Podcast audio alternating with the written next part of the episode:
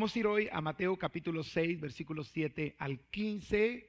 Eh, voy a hablarle de un tema que se llama oración o vanas repeticiones.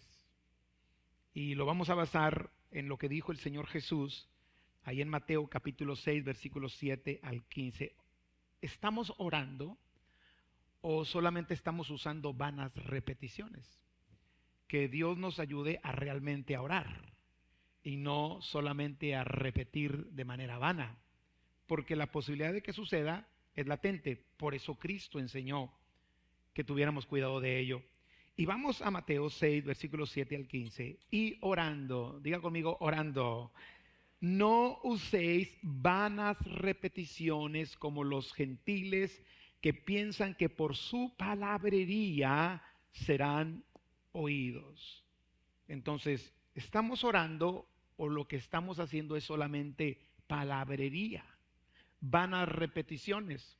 Una traducción de la Biblia dice, ah, cuando estén orando, no eh, usen vanas repeticiones como los que no conocen a Dios, porque el que no conoce a Dios normalmente no tiene de dónde eh, sacar un vocabulario para orar, pero aquel que ha conocido a Dios y lo está conociendo, tu manera de orar debe ser totalmente diferente porque tú tienes palabra de Dios dentro de ti, la cual va a salir al momento de orar y tu oración será diferente. Hay una, hay una, hay una traducción que dice, no sean como los de otras religiones, así dice, así dice la traducción. Pero lo que está diciendo es como las personas que han usado la oración solamente como, como un rezo, como, como una, eh, un amuleto, eh, han usado la, la oración como algo mecánico, sin sentido, sin entendimiento, sin plena conciencia de lo que estamos haciendo. Y todos nosotros corremos el riesgo de caer en ello. Por eso el Señor nos exhorta y dice, no uses vanas repeticiones como los gentiles que piensan que por su palabrería serán oídos. No os hagáis pues semejantes a ellos, y mire, mire qué interesante está, es esto que viene aquí, porque vuestro Padre sabe de qué cosas tenéis necesidad antes que vosotros le pidáis. Vosotros pues oraréis así, Padre nuestro que estás en los cielos, santificado sea tu nombre, venga tu reino, hágase tu voluntad como en el cielo, así también en la tierra. El pan nuestro de cada día, dánoslo hoy y perdónanos nuestras deudas, como también nosotros perdonamos a nuestros deudores. Y no nos metas en tentación, mas líbranos del mal, porque tuyo es el reino y el poder y la gloria por todos los siglos. Amén. Y luego, seguido de esto, en el, eh, siguiendo con, la, con el tema, eh, parece que cambia de tema, pero no cambia de tema. Es una continuación de lo que está enseñando el Señor Jesús. Y dice, porque si perdonáis a a los hombres sus ofensas, os perdonará también a vosotros vuestro Padre Celestial. Mas si no perdonáis a los hombres sus ofensas, tampoco vuestro Padre os perdonará vuestras ofensas. Eh, esto va junto, va junto la oración con el perdón. De hecho, me atrevo a decirlo, que lo que el Señor está tratando de decir aquí es, si no cumples con el perdón, tu oración se vuelve palabrería. Tu oración se vuelve vana. Si tú no perdonas cuando oras, tu oración no va a funcionar. De hecho, el Señor Jesús lo dijo más directo ahí en, en, Marcos 11:25, cuando dijo, y cuando estén orando, perdonar las ofensas de otros.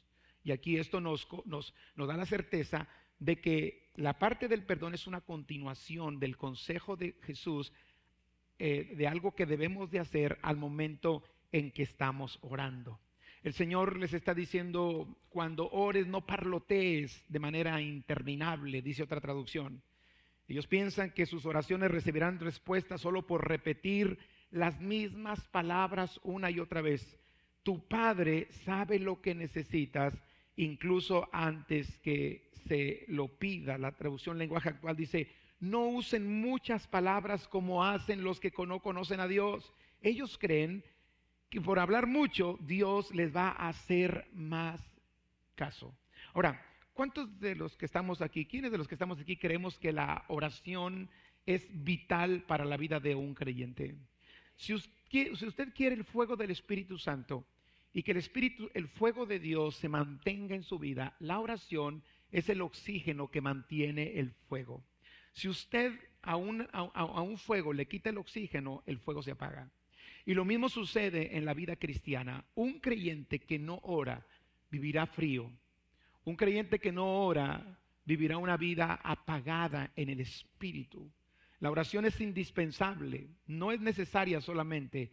La oración es indispensable. Tan es así que nuestro Señor Jesucristo, cuando estuvo aquí en la tierra, una de las cosas que más hacía era estar orando al Padre, clamando al Padre, intercediendo ante el Padre. Hay que orar. Es necesario, indispensable orar. La vida del creyente es una vida de oración. Pero no solamente hay que orar, diga conmigo, hay que saber orar. Hay que saber orar. Ah, aquí el Señor está diciendo, hay oraciones que son parloteo, hay oraciones que son vanas repeticiones. Esas oraciones no van a funcionar. Tú necesitas saber orar. Tan es así que el Señor Jesucristo nos dejó no una oración para aprenderla y repetirla interminablemente, sino una oración que nos sirviera como modelo de lo que debe incluir nuestro tiempo de oración a solas con Dios o nuestros tiempos de devoción delante del Señor. Desgraciadamente, los seres humanos tendemos a, equivocarnos y de lo que es una oración modelo, que más que un rezo para aprender, ah, es un modelo a seguir de lo que debe incluir la oración, pues la religión lo hizo un rezo mecánico que, que solamente se repite, se repite, y mucha gente ni siquiera sabe lo que está diciendo cuando reza o cuando ora el Padre nuestro. Por ejemplo, ahí el Señor dice en el Padre nuestro, y perdona nuestras ofensas, así como nosotros perdonamos a los que nos ofenden a nosotros. No sé si usted lo sabía, bueno, los que ya están aquí deben saberlo porque yo lo he dicho más de una vez, pero cuando usted está orando de esta manera, usted le está diciendo a Dios algo como esto, Señor, si yo no perdono a los que me ofendieron, tú no me perdones a mí. ¿Y cuánta gente ora sin perdonar? Y ha rezado o orado el Padre nuestro sin perdonar. Y no saben que lo que le han dicho a Dios es esto, no me perdones a mí si yo no perdono. Porque de una oración modelo, de de un modelo, se hizo un rezo aprendido para para usarlo mecánicamente, que en muchos de los casos hasta se usó como castigo para una penitencia. Por portarte mal, te vas a aventar mil padres nuestros. Y realmente la oración no debe ser una penitencia. La oración debe ser un deleite delante del Señor. ¿Están conmigo? Entonces, eh, cuando usted está escuchando esta oración, de pronto ah, el Señor dice, no hables mucho, porque tu padre sabe lo que tú necesitas. Y de ahí algunos han sacado, pues, ¿para qué orar? Si mi padre sabe lo que yo necesito, pues entonces, ¿para qué pedirlo? Pero aquí lo interesante del caso es que aunque el Padre, nuestro Padre Celestial, sabe lo que necesitamos, Él se agrada y le gusta y se deleita cuando nosotros le pedimos. ¿Están conmigo? Pero cuando le pedimos de una manera consciente, no de una manera religiosa, no porque es una oración mecánica que tengo que hacer cada día o, en cierto tipo de eventos litúrgicos, religiosos, sino debe ser una oración que realmente sigue el modelo que Jesucristo nos enseñó. ¿Te has preguntado alguna vez si la forma de orar influirá en la respuesta de Dios? Yo creo que sí. ¿Será que la manera de orar influye en las respuestas del cielo? Yo creo que sí. ¿Habrá algunos factores que sería bueno tomar en cuenta para la garantía de una respuesta de parte de Dios? Yo creo que sí. ¿Será que las intenciones o motivaciones que originan nuestras oraciones podrían ser definitivas entre que Dios conteste o no? Yo creo que sí. Amados, como le dije ahorita, es impresionante que aunque Dios sabe lo que necesitamos, quiere que se lo pidamos. Sin embargo, hay que saber pedir. el apóstol Santiago dice, ustedes eh, eh, eh, no, no reciben porque no piden. Y cuando piden, piden mal.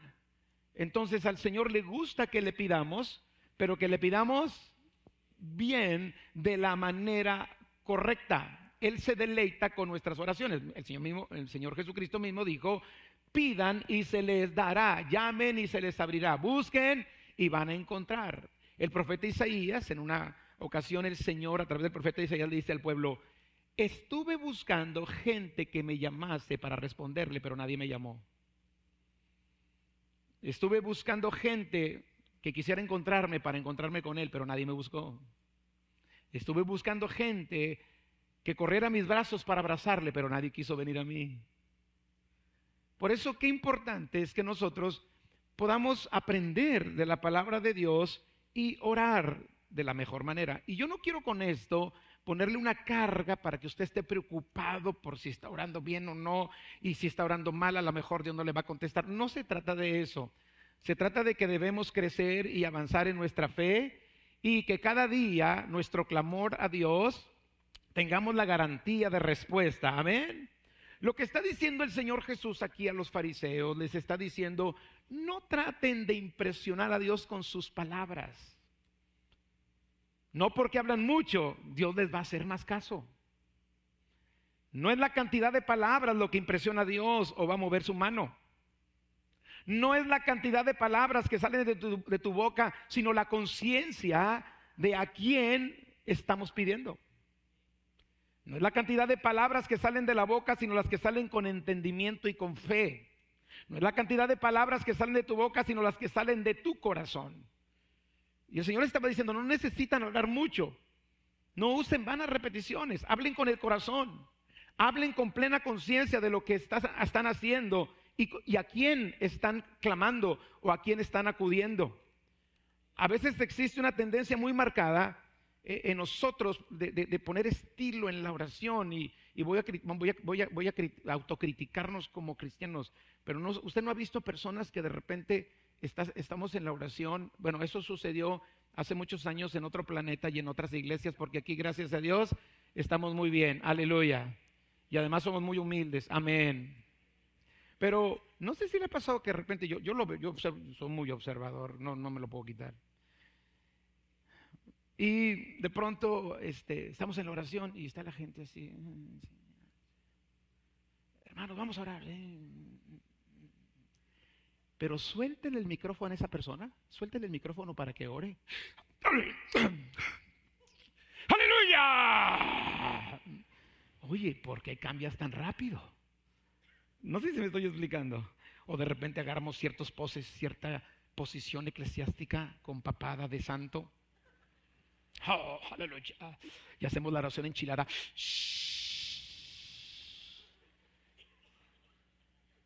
¿Sí me explico? ¿sí? O de repente siendo mexicanos, empezamos a hablar como, bueno, mira hermano, que lo Señor, lo que el Señor está hablando, está diciendo. Si eres mexicano, tú habla como Pancho Villa. Pero ¿qué es lo que pasa? Y a veces con las actitudes y con las palabras tratamos de impresionar a Dios. A Dios no lo impresiona eso.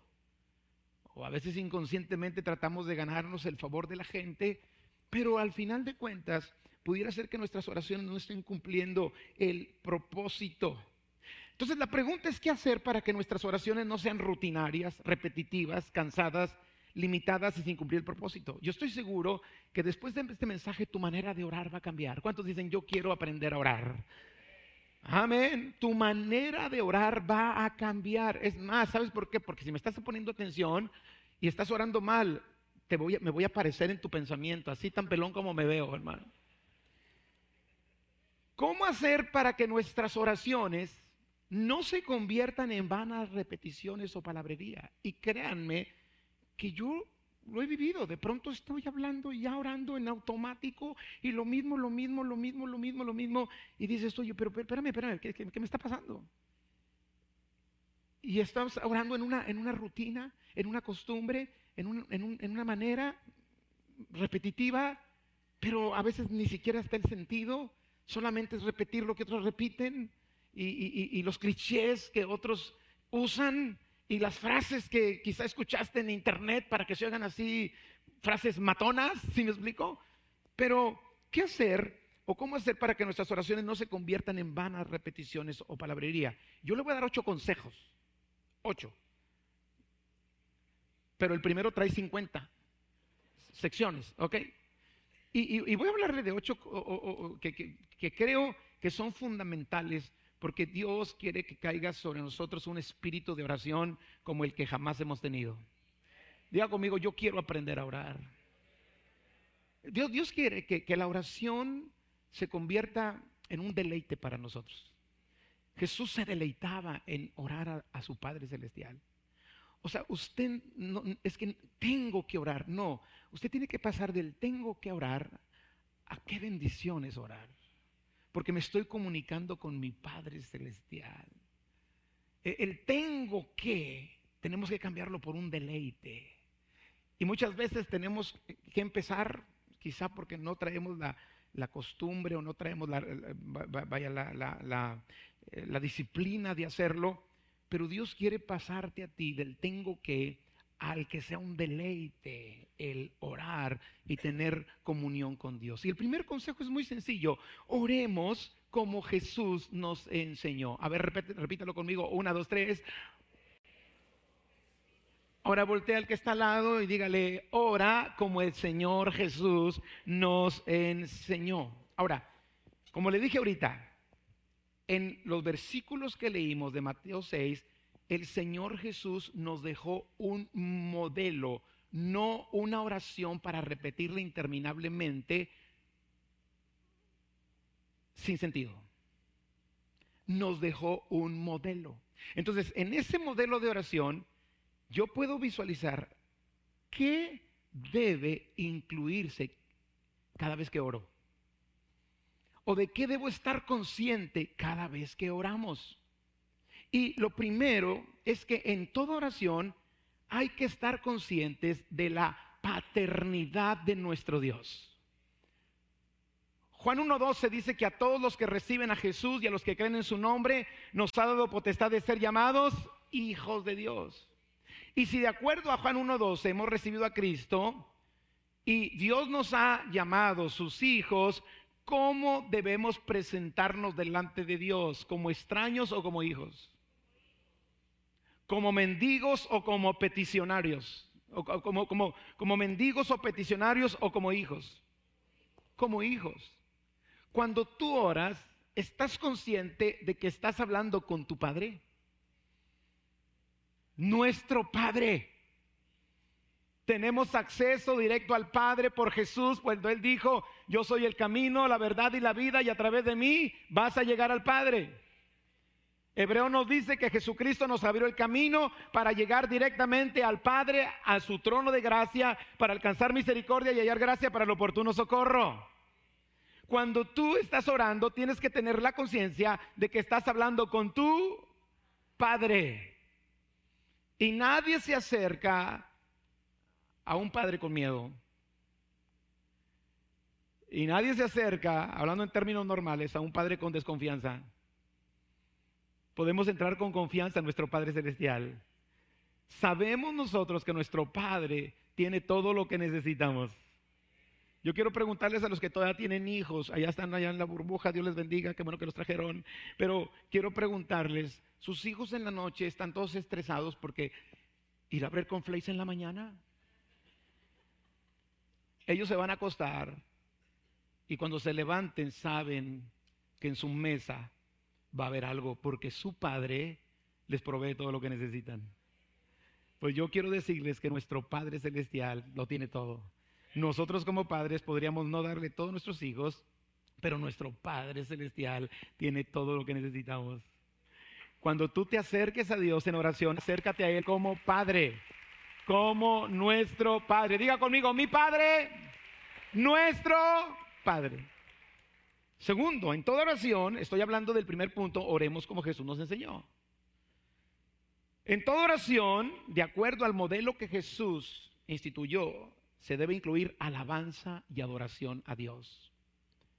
Padre nuestro que estás en los cielos, santificado sea tu nombre. Cada vez que usted ore y tenga un tiempo con Dios, tome un tiempo para alabar y adorar a Dios. Al alabarlo, nosotros estamos resaltando todo lo que Dios es, todo lo que Dios hace.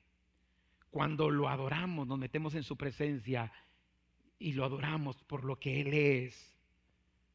En cada oración, para no usar vanas repeticiones o palabrería o parloteo, necesitamos alabar a Dios, adorar a Dios en espíritu y adorarlo en verdad.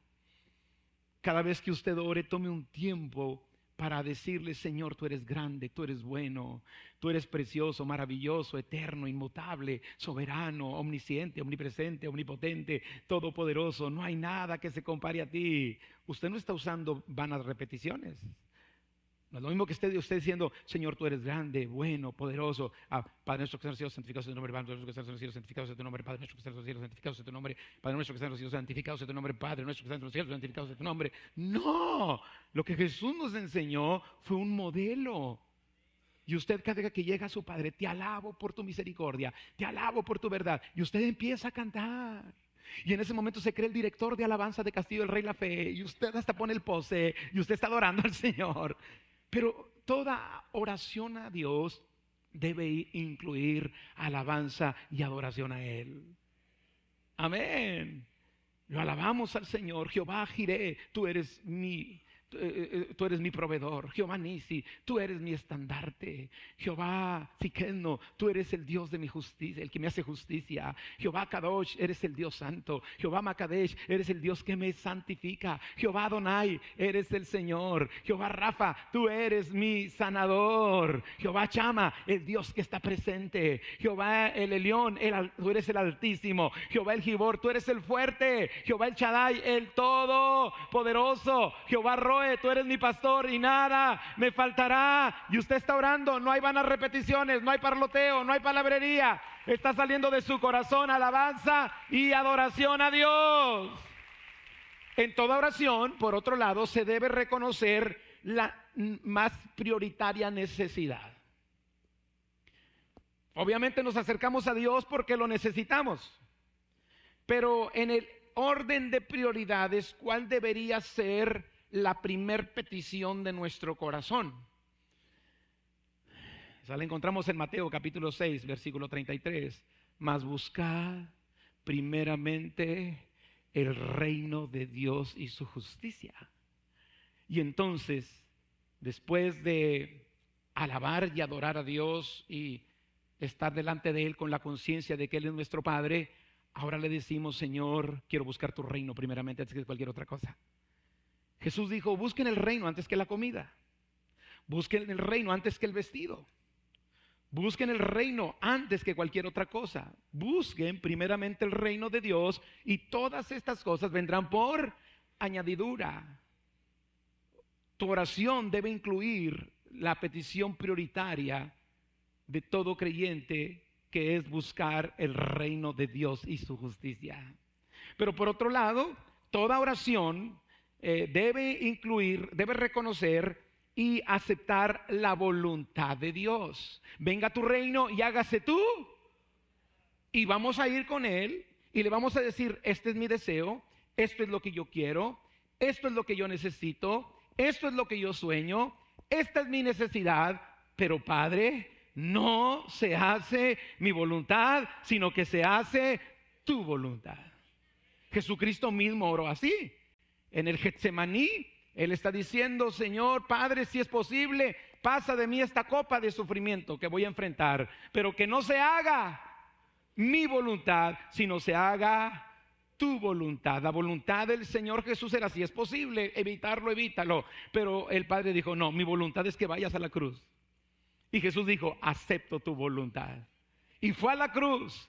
Y por eso es que usted y yo ahora tenemos el perdón de pecados y tenemos esperanza de vida eterna porque en toda oración se debe reconocer y aceptar la voluntad de Dios. Por otro lado, toda oración debe incluir el pan nuestro de cada día.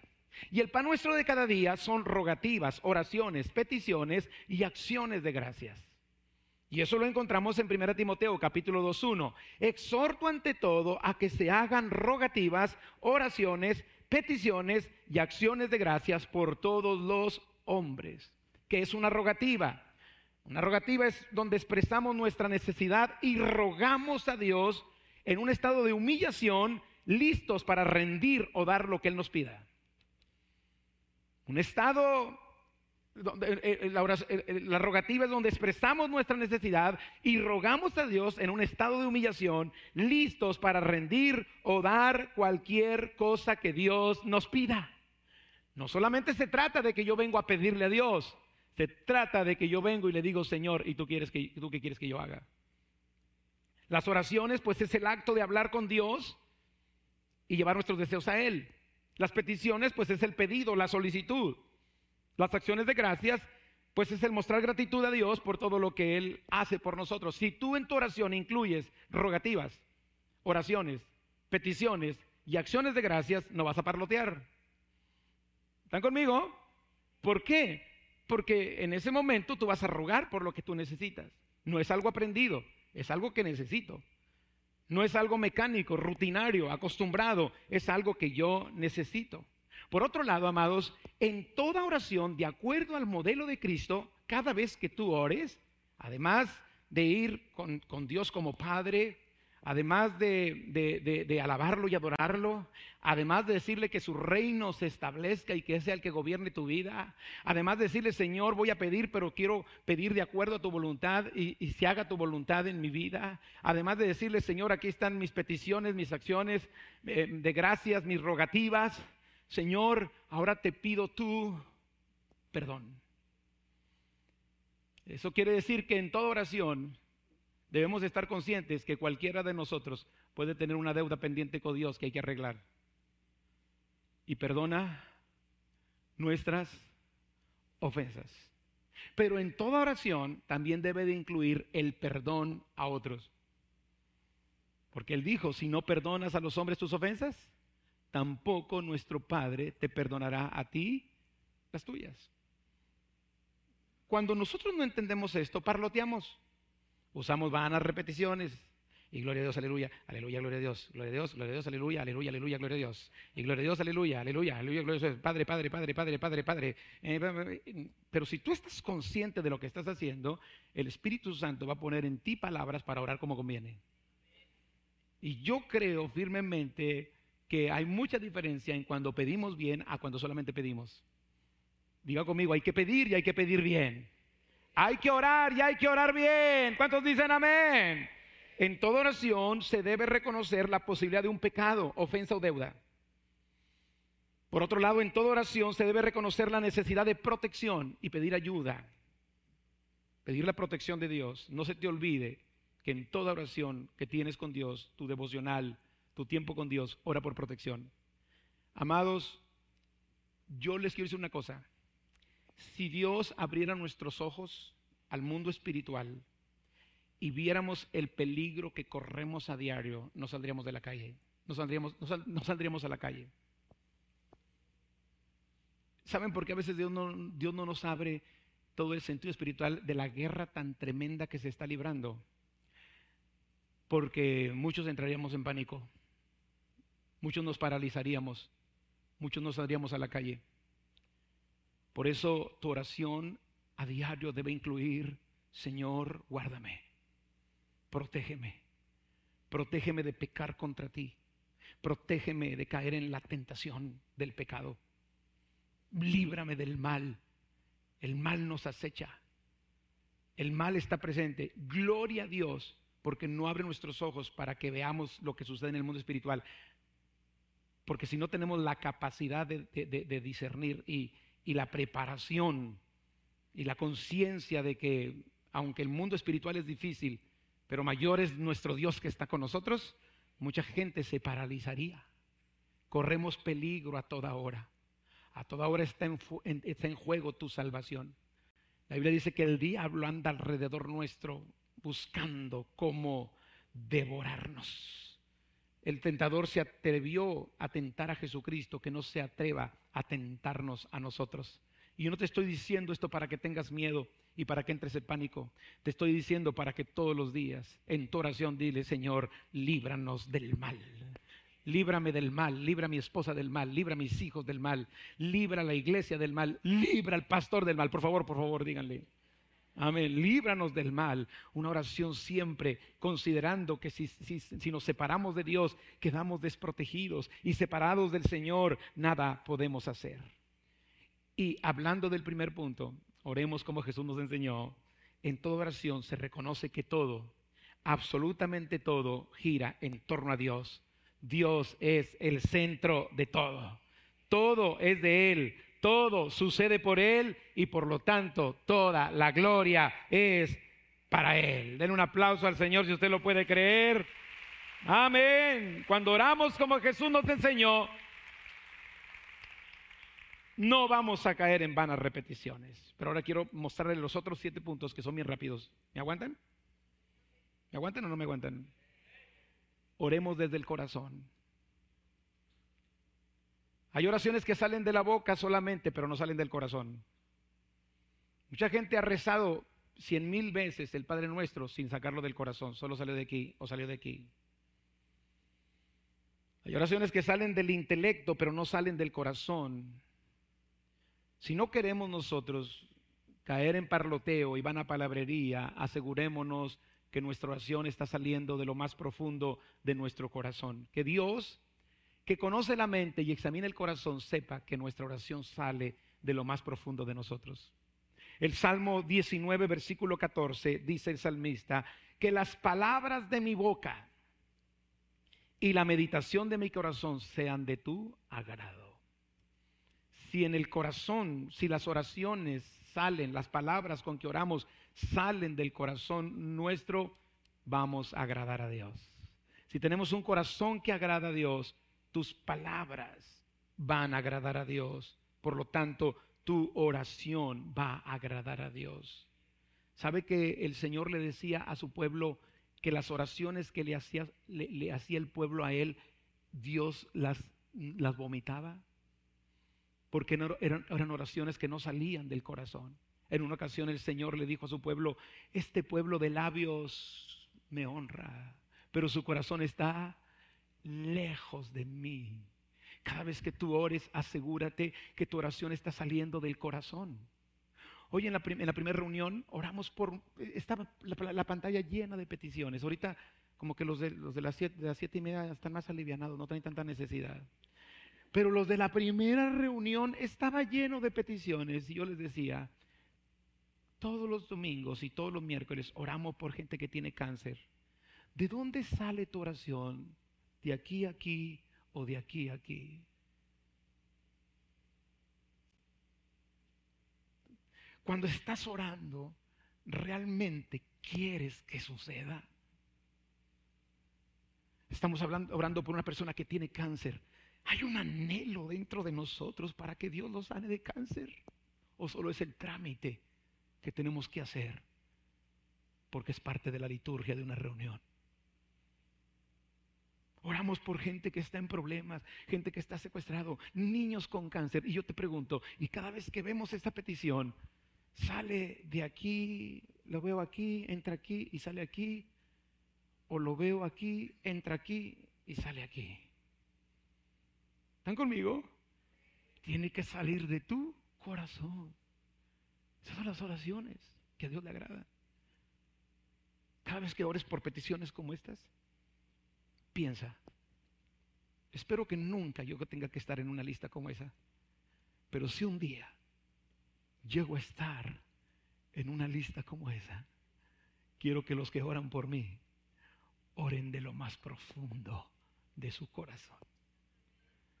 ¿Están conmigo? Jesús dijo, lo que, lo que quieras que otros hagan contigo, hazlo tú con ellos. Las palabras deben salir de nuestro corazón. Cuando tú dices, Señor, yo te amo. Señor, te amo, tú sabes que te amo. No, no, no, no. No, no, no. Su esposa se da cuenta cuando no lo dice de veras. El Señor se da más cuenta. Sí, porque las mujeres te amo. que me vas a amar. Ya ve que se ponen serias las señoras, ¿verdad? Pero si su esposa se da cuenta, que no se dé cuenta el Señor. Señor, te amo, te adoro, tú eres bueno. No es, no es de aquí, no es palabrería repetida, no es parloteo. Es que está saliendo de lo más profundo de nuestro corazón. Cuando tú le dices Padre, lo ves como un Padre bueno y amoroso. Cuando tú dices que todo lo puede, Dios puede mirar dentro de tu corazón y dice, sí, Él sí cree que yo todo lo puedo. No es parte de su vocabulario aprendido en la iglesia. Es una convicción que hay en su corazón de que yo todo lo puedo. Y cuando lo está diciendo, lo está sacando de su corazón. Y eso a mí me agrada. Eso mueve la mano del Señor para bendecir nuestras vidas. Oramos con un corazón sincero no hay clichés, no hay frases aprendidas, no hay palabras aprendidas. Todo sale de un corazón sincero. Me gusta mucho la historia de Ana. Bueno, hay muchas historias favoritas en mi Biblia, pero Ana en el capítulo 1, orando por el hijo que no tenía. ¿Recuerdan ustedes la historia? La mujer atribulada, no tenía hijos y quería un hijo. Y ahí en el versículo 12 y 13 dice que ella se fue a orar al templo y dice, mientras ella oraba largamente delante de Jehová, Elí estaba observando la boca de ella, pero Ana hablaba en su corazón y solamente se movían sus labios y su voz no se oía. Tan es así que el sacerdote dijo, esta está bien borracha se agarró una borrachera esta bárbara y le dijo, ¿hasta cuándo estará seria, ebria? Digiere tu vino. Y le dijo, no, no, no, no, no, no, no, señor, yo no soy una mujer ebria, no, he bebido vino, ni sidra, ni tecate cero, porque ahora también está de moda. Sino que soy una mujer atribulada de espíritu y de mi corazón ha salido una petición, quiero un hijo. Los labios no, solo se movían, no le escuchó porque, porque sabes que más que la parlotería o la palabrería, lo que Dios escucha es tu corazón. Y el, profeta, el sacerdote le dijo, vete en paz y que el Dios de Israel te otorgue la petición que le has hecho. Encontramos otro ejemplo de aquel fariseo y aquel publicano de Lucas 18, 11. El fariseo puesto en pie oraba consigo mismo de esta manera, Dios, Dios, te doy gracias porque no soy como estos hombres, otros hombres, ladrones, injustas, adúlteros, ni aún como este perro, porque era un perro el publicano, ni aún como este publicano. Gloria a Dios por mí, aleluya. Pero dice que Ahí seguía diciendo, ayuno dos veces a la semana, doy diezmos de todo lo que gano. Mas el publicano, estando lejos, no quería ni aún alzar sus ojos al cielo. Dicen, yo no, soy digno ni de mirarte, Padre. Qué diferencia, ¿verdad? No soy digno ni de dirigir mi mirada al cielo, sino que golpeaba el pecho, esa parte del corazón y decía, Dios, perdóname, soy un pecador, sé propicio de mí que soy pecador. Jesús dijo, les digo que este descendió a su casa justificado antes que el otro, porque cualquiera que se enaltece será humillado y el que se humilla será enaltecido. Y aunque el contexto está hablando de la humildad, yo puedo ver que la oración fue más efectiva la del publicano porque se humilló delante del Señor y su oración salía de su corazón. Siguiente enseñanza o siguiente recomendación para no caer en palabrería. Voy bien rápido. Diga conmigo, oremos en el Espíritu. Oremos como Cristo nos enseñó. Oremos desde el corazón. Oremos en el Espíritu. ¿Qué significa orar en el Espíritu? Efesios 6, 18 dice orando en todo tiempo, con toda oración y súplica en el Espíritu. La NTV dice, oren en el Espíritu en todo momento y en toda ocasión. El orar en el Espíritu es orar con la ayuda divina.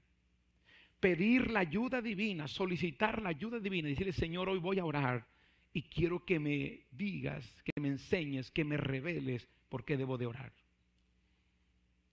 Orar en el Espíritu es orar bajo la influencia y con la asistencia del Espíritu Santo. Por eso tu relación con el Espíritu Santo es vital. porque hasta para orar necesitamos al Espíritu Santo. Pedimos al Espíritu Santo nos asista, nos guíe a orar. Jesús dijo que el Espíritu es el que nos guiaría a la verdad.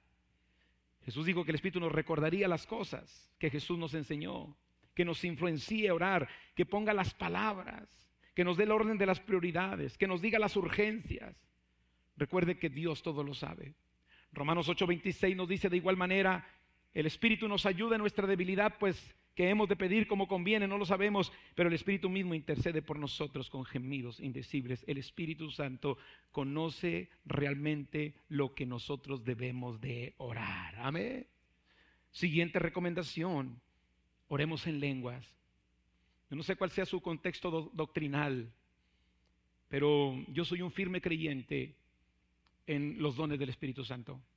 Soy un firme creyente en el fruto del Espíritu Santo de Gálatas capítulo 5. ¿Cuántos saben cuál es el fruto del Espíritu Santo? El resultado, la consecuencia, el comportamiento, lo que va a suceder cuando somos nosotros guiados por el Espíritu Santo. Amor, gozo, paz, paciencia, benignidad, bondad, fe, mansedumbre y templanza o dominio propio.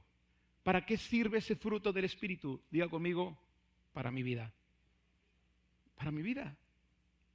Y obviamente si mi vida está bien, yo puedo hacer bien a los que me rodean. Pero los dones del Espíritu Santo están para que nosotros hagamos la obra de Dios. Ahora, algunos piensan que los dones cesaron, pero pregunto, ¿la obra de Dios cesó o sigue vigente? Y si la obra de Dios sigue vigente, ¿necesitamos los dones o no los necesitamos?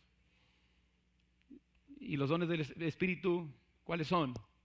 Palabra de ciencia, palabra de sabiduría, don de fe, don de milagros, don profético, pero hay un don que se llama el don de lenguas. Y hay otro don que se llama el don de interpretación de lenguas, como está el don de discernimiento de espíritus. Todos esos dones, ¿sabe, para qué lo necesitamos? Para hacer la obra de Dios. Escuche, el fruto del Espíritu Santo es para el carácter. Los dones del Espíritu Santo son para el servicio. ¿Están conmigo? Y el orar en lenguas es algo bíblico. La Biblia dice en Hechos 2 que estaban orando y el Espíritu vino y comenzaron a hablar en otras lenguas como el Espíritu le daba que hablase. Ahora, yo sé que, uh, quizás se oyen tantas maneras de ver las cosas o de apreciación de las escrituras pero yo le quiero dar un reto. Si usted es un creyente firme en Cristo y usted no habla en lenguas, yo le pido que se encierre en su cuarto y dígale, Señor, durante esta hora, yo quiero que si es cierto lo que dice el pastor Paco, de que tú me puedes dar el don de lenguas, yo quiero que me lo des. Dámelo, dámelo. Ahora le, le recomiendo que no se quede, Porque Dios no le va a abrir la boca, usted tiene que abrirla. Algunos dicen, quiero recibir el don de lenguas. Mientras usted no hable, no lo recibe. Usted lo que va a empezar es hacer, alabar a Dios y adorarlo en su lengua. Te alabo, Señor. Tú eres bueno. Te amo. Tu misericordia es eterna. Quiero verte un día, Señor. Quiero contemplar tu hermosura y empieza a, orar y a orar y a hablar y a hablar. Cuando menos usted se espere, el Señor le enseñará el idioma del cielo. ¿Sabe que hay un poder en orar en otras lenguas? Es impresionante. ¿Cuántos de ustedes en su, en su experiencia de oración de repente les pasa como que ya se les acaba el parque? Ay, ¿ahora por qué oro? Muchos de ustedes se levantan a los 15 minutos porque ya no tienen parque para orar. El Señor Jesús dijo, mínimo deben estar una hora. no, hombre, diez minutos ya me acabé la lista.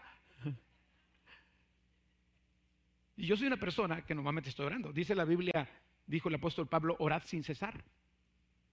Una hermana dijo, pues yo no voy, yo, yo, yo,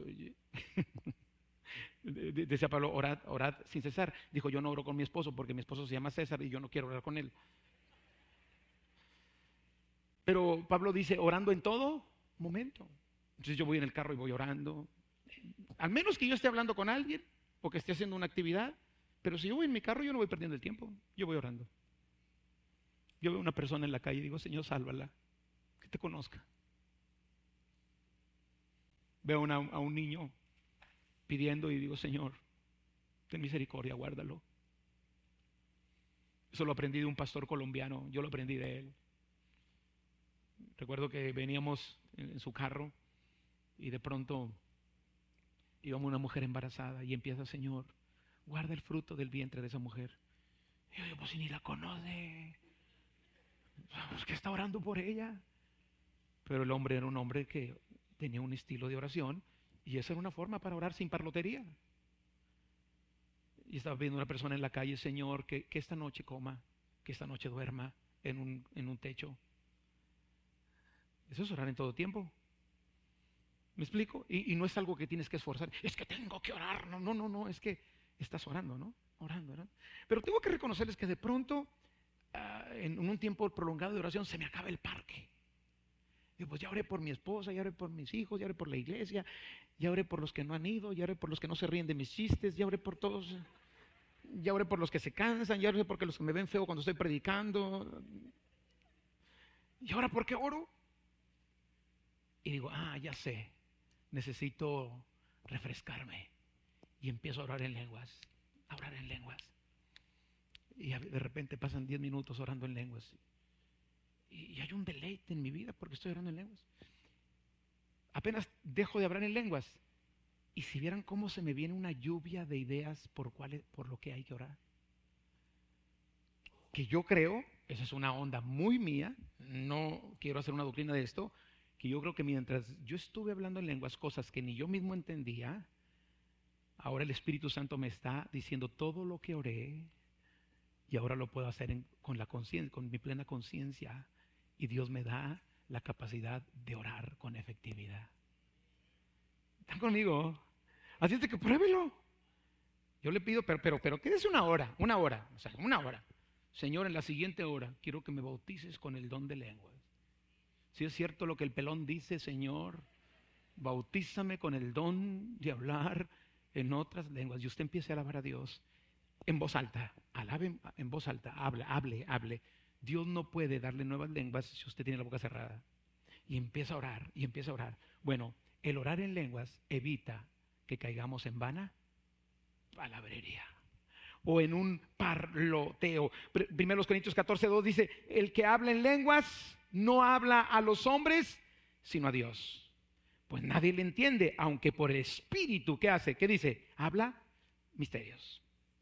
Las lenguas son el idioma del cielo. Nosotros hablamos el idioma del cielo y el cielo nos contesta. Estamos hablando de cosas que no entendemos. Estamos orando misterios, obviamente guiados por el Espíritu. Pidamos el don de lenguas. Y si es posible, digamos, el Señor, quiero también el de interpretación de lenguas para saber lo que estoy hablando. Amén. Pero hay algo más. Oremos declarando la palabra de Dios. Diga conmigo, hay que declarar la palabra de Dios. ¿Cuántos creen a la palabra de Dios? Entonces ore conforme a la palabra de Dios. Jesús le citó la palabra al enemigo. Y yo, yo he hecho de mis, de mis oraciones, de los salmos de David, mis oraciones. Por ejemplo, el Salmo 91. El Salmo 91, una, una forma de hacerlo mío es esta. Yo habito bajo el abrigo del Altísimo. Yo estoy morando bajo la sombra del Omnipotente. Yo le digo al Señor, tú eres la esperanza mía, mi castillo, en ti confiaré. Tú me librarás del lazo del cazador. Tú me librarás de la peste destructora. Con tus plumas tú me cubres y debajo de tus alas estoy seguro. Eso es palabra. Usted está declarando la palabra. Usted no está parloteando. Usted no está repitiendo. Amén. Escudo y adarga es tu verdad. No tengo temor de espanto nocturno ni de saeta que vuela de día, ni de pestilencia que anda en la oscuridad, ni mortandad que en medio del día destruya. Caen a mi lado mil y diez mil a mi derecha, pero a mí no me llegará, ha dicho el Señor. ¿No está buena la idea? Haga el salmo suyo. Haga lo suyo. Eso es declarar la palabra. Usted empieza a hablar la palabra. Y si usted habla la palabra, no tiene tiempo para parlotear o para usar vanas repeticiones. Por ejemplo, el Salmo, el Salmo 121, alzaré mis ojos a los montes de donde vendrá mi socorro, mi socorro viene de Jehová, que hizo los cielos y la tierra, no dará tu pie al resbaladero, no dice dormir el que te guarda. He aquí, no se eh, adormecerán y guardará el que guarde, el que guarda Israel. Jehová es tu guardador, tu, Jehová es tu sombra, tu mano derecha. El sol no te fatiga de día, ni la luna de noche. Jehová te guarda de todo mal. Jehová guardará tu alma, Jehová guardará tu salida y tu entrada desde ahora y para siempre. ¿Ok? Eso es lo que dice el Salmo, pero, pero, pero entonces yo voy a declararlo para mí. ¿Y qué digo? Alzo mis ojos al cerro de la silla. De ahí no viene mi socorro. Mi socorro viene de Jehová que hizo los cielos y la tierra. No da mi pie al resbaladero. No se duerme el que me guarda. No se adormecerá el que guarda a San Paquito de la Chona y a su familia. Jehová es mi guardador, Jehová es mi sombra, mi mano derecha. El sol no me fatiga de día, la luna no me fatiga de noche. Jehová guardará mi alma, Jehová me guardará de todo mal, Jehová guardará mi salida y mi entrada desde ahora y para siempre. No es parloteo, no son frases aprendidas, solamente es la intención de nuestro corazón. No es un rezo mecánico, porque ah, como ese salmo hay ciento y pico de salmos. 150 para ser exactos. Así es de que si de repente anda parloteando, mejor póngase a recitar los salmos. Y tiene mucho, y, y agárrese el 119, con ese se da un buen llegue. ¿eh? Amén. Denle un aplauso al Señor. Ahora, para, para orar declarando la palabra, usted tiene que o leerla o traerla aquí. Le recomiendo que traiga lo más que se pueda de palabra aquí. Dice el apóstol Pablo ahí en Colosenses, en Colosenses capítulo 3, versículo 16, que la palabra de Dios more en abundancia en nosotros. ¿Por qué? Porque si usted tiene palabra en su mente, usted va a declararla. Amén. Pero por otro lado, ya estoy terminando, oremos con entendimiento. Yo quiero hacerle una pregunta. ¿Necesitará el Señor que le pidamos una y otra vez y todos los días que salve a los pecadores? Sí que salve al pecador, Señor. Salva al pecador, Señor, salva al pecador. Salva al pecador, sálvalo, sálvalo, sálvalo, sálvalo, sálvalo. Sálvalo. El Señor ya lo salvó. Lo que necesita ese pecador como tú y como yo es aceptar la salvación. Entonces en mi oración con entendimiento, ¿cuál debería ser? Abre los ojos, que se abran los ojos. La oración con entendimiento sería, quita Señor todo obstáculo que los está cegando. Quita el velo, descórrelo ¿Están conmigo? Hay que orar con entendimiento. Hay que orar con entendimiento. ¿Sí me explico? De pronto tu oración vuelve, cámbiame Señor, cámbiame, cámbiame, cámbiame, cámbiame, cámbiame, cámbiame, cámbiame, cámbiame, cámbiame. Y hasta el rap haces, cámbiame, cámbiame, cámbiame. Y pura, pura repetición. ¿No sería mejor decirle, Señor, quiero cambiar? Sé que tú me quieres cambiar. ¿Qué tengo que hacer yo para que ese cambio suceda? ¿No es más sabio orar así? Amén. ¿Qué tengo yo que hacer, Señor? Porque yo sé que tú me quieres cambiar. Pero ¿qué tengo que hacer yo? ¿Cuál es mi parte? El Señor ya hizo todo para que la gente le conozca. Yo quiero hacerle una pregunta. Jesús nos enseñó, nos, nos, pidió que oráramos por la cosecha o por los obreros de la cosecha. Rogada al Señor de la mies que envíe. Y normalmente, ¿por qué oramos nosotros? Por la cosecha.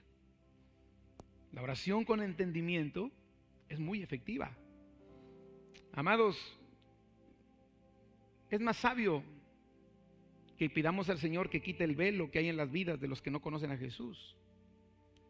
¿Necesitará el Señor que le pidamos constantemente por las cosas básicas que necesitamos? No. Hay que pedirle, porque a él le gusta que le pidan, aunque sabe que lo necesitamos. Pero ¿por qué no de repente usted dice, Señor, yo no tengo temor porque yo tengo la comida asegurada, porque tú dijiste que no me afane por ella? Porque la comida y el vestido, la comida y el vestido, tú me lo aseguras. Y usted ora de esa manera.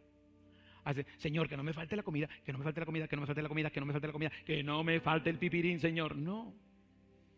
Usted simplemente, usted está orando y usted está diciéndole, Señor, simple y sencillamente, yo sé que nunca ha habido un justo desamparado, ni su descendencia ha mendigado el pan. Amén. Amados, ¿cuál será una oración más entendida? Constantemente pedir al Señor, cambia mi vida, o Señor, muéstrame las cosas que debo hacer para que mi vida cambie, como lo dije ahorita. Amados, ¿cuál será una oración más sabia y entendida? Reclamarle a Dios por sus promesas. Señor, hoy tus promesas, tus promesas. O decirle, Señor, tú prometiste y yo voy a esperar. Sé que tú vas a cumplir tus promesas. ¿Qué más? ¿Qué, qué es más entendido? ¿O cómo podemos orar más entendido? Orar constantemente para que las cosas cambien o pedir al Señor que nos dé la gracia y la sabiduría para hacer que las cosas cambien con su ayuda. Amén. Por otro lado, oremos intencionalmente y con fe. Orar intencionalmente es orar con deseo de que suceda. Orar con la seguridad de que realmente Dios lo va a hacer. No hay cosa más horrible que estar pidiéndole a Dios algo y no esperarlo. No hay cosa más incongruente que pedirle a Dios una bendición y, no recibir, y, pensar que no la vamos a recibir. No hay cosa más triste que pedir y pedir sin confiar en que vamos a recibir. Que no nos pase lo que aquel hombre empresario ateo y aquel, aquel pastor. Dicen que en una ocasión eh, el hombre ateo se le quemó su bar, tenía un bar, y se le quemó su bar. Fue a las autoridades y le dice ahí las autoridades, vengo a, demandar al pastor y a la iglesia porque mi bar se quemó. Y dice el pastor, pero ¿qué culpa tenemos nosotros? Dijo, no, es que yo escuché usted que ustedes estaban orando para que, que mi bar se destruyera y que se quemara. Y el pastor, bueno, pero bueno, bueno, es que es una forma de orar, pero... Y dijo el juez, miren qué, interesante. Un ateo que cree que Dios contesta y un pastor que no cree que Dios contesta. A veces nos pasa lo mismo a nosotros. Amén. Cuando usted ore, espere recibir del Señor. Cuando usted ore, crea que el Señor le dará. Crea que todo lo que pide en oración, usted lo cree y usted lo va a recibir en el nombre de Jesús. Y por otro, ya terminamos. Oremos con autoridad. Dios le ha dado autoridad como hijo de Dios. Usted tiene, puede orar con, con poder y con autoridad. Señor Jesucristo dijo, estas señales seguirán a los que creen en mi nombre. Echarán fuera demonios. ¿Le, le entra la depre? Eche, espíritu inmundo, depresión, lárgate de mí en el nombre de Jesús. Pero hay muchos cristianos que le entran la depre, psicólogo, psicólogo, psicólogo, psicólogo, psicólogo. Antes de ir al psicólogo, dele una zarandeada al diablo para ver si no se va. Dice la Biblia, sométete a Dios, resiste al diablo y el diablo va a huir de ti. Hoy, perdóneme lo que le voy a decir. Perdóneme, perdóneme. No, no estoy en contra de los psicólogos. No se sientan mal si hay un psicólogo aquí. Ni en contra de los psiquiatras hay cristianos que sí los necesitan ustedes. Y la gente que no tiene fe en Dios suficiente, los necesita. Ustedes son una bendición. Pero aquellos que conocemos a Cristo y sabemos que la depresión es un espíritu inmundo que viene a oprimirnos y a deprimirnos, le vamos a hablar en el nombre de Jesús y le vamos a decir, Jesucristo dijo que en su nombre te voy a echar fuera. Así es de que te largas en el nombre de Cristo de mi vida. Llevo mis pensamientos cautivos a la obediencia a Cristo. Yo soy libre por la gracia del Señor yo tengo victoria en Cristo. Amén. Ordénenle porque el nombre de Jesús tiene poder.